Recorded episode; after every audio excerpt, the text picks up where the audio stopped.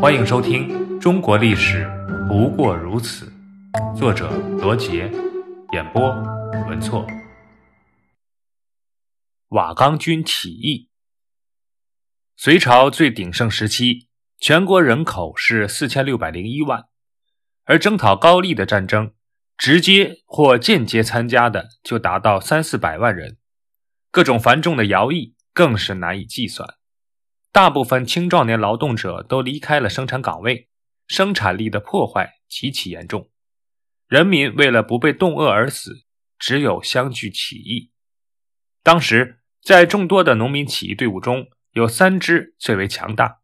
一支是长白山王勃所领导的起义大军，这支起义大军拉开了反隋风暴的序幕；另一支是窦建德的河北义军，还有一支。就是瓦岗军，瓦岗军又是这三支队伍中最强的一支。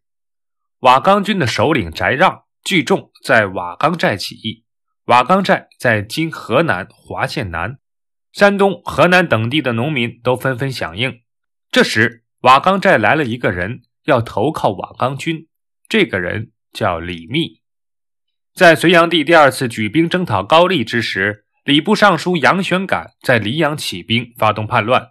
出身贵族官僚家庭的李密也参加了这次兵变。兵变失败后，李密隐姓埋名，在河北、河南一带流浪。在分析了各个起义军的形势之后，李密决定加入瓦岗军。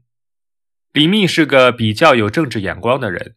加入瓦岗军后，他建议翟让积极发展势力，扩大影响。翟让也很重视李密的建议。首先攻取了荥阳，荥阳是中原的战略要地，向东是一片平原，向西是虎牢关。虎牢关以西的巩县有隋朝的大粮仓洛口仓，夺取洛口仓不仅可以得到大量的粮食，而且可以逼近东都洛阳。因此，夺取荥阳是瓦岗军发展势力的重要一步。面对强大的瓦岗军，荥阳太守杨庆束手无策。隋炀帝特派号为名将、威震东夏的张须陀为荥阳通守，镇压瓦岗军。李密认为张须陀有勇无谋，便建议翟让正面与隋军交战，并佯装向北败逃。李密则率精兵埋伏在荥阳以北的大海寺附近。张须陀率军猛追翟让十余里，到了大海寺以北的林间时，李密伏兵从四面杀出，隋军陷入重围。突如其来的强兵使张须陀措手不及，战败后，张须陀被杀。历史记载，这次失败令隋军昼夜啼哭数日不止。瓦岗军的这次胜利，给隋炀帝统治政权以沉重的打击。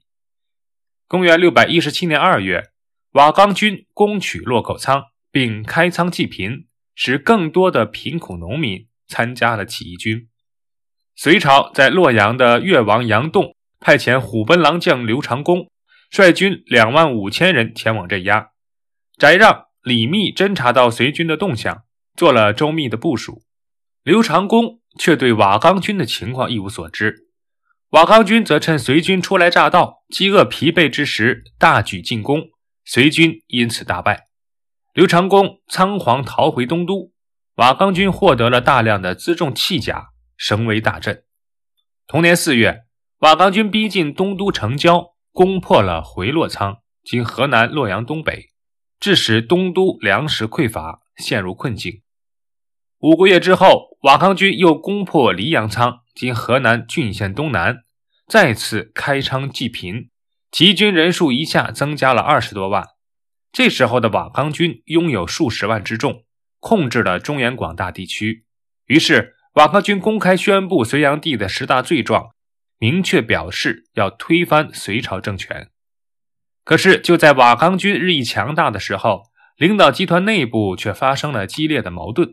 李密有勇有谋，又善于笼络人心，他把秦琼、程咬金、魏征等文武人才都笼络在自己的周围，他的威望自然越来越大。翟让就主动把领导权让给了李密。但翟让的哥哥翟弘又劝翟让夺回领导权，李密得知后就萌生了除掉翟让的心。这样一来，起义军内部的矛盾日益激化。同年十一月，李密设宴将翟让诱杀。这个刺杀行动使瓦岗军人心瓦解，内部分裂，削弱了军队的力量。公元六百一十八年六月，隋朝派宇文化及率江都随军北上。瓦岗军虽然在对宇文化及的战斗中取得了胜利，但损失也是十分的惨重。同年九月，东都随军再次发动进攻，瓦岗军全面失败。作为当时最强大的一支农民起义军队伍，在中原消灭了大量的隋军，割断了江都与洛阳的联系。迫使隋炀帝陷入了江都孤岛，不能控制全国。最终，这支起义军却葬送在了李密的手中。但瓦岗军的许多文臣武将，成为了后来推翻隋朝、建立唐朝的主力军。档案三十八：长安城。隋朝时期，长安都城是一座封闭的城市，在总体设计上以宫城。皇城、郭城的正南门构成南北中轴线，宫城置于北部正中，南面另筑皇城以至中央衙署，把一般居民和皇室的驻地分开，加强了宫城的护卫。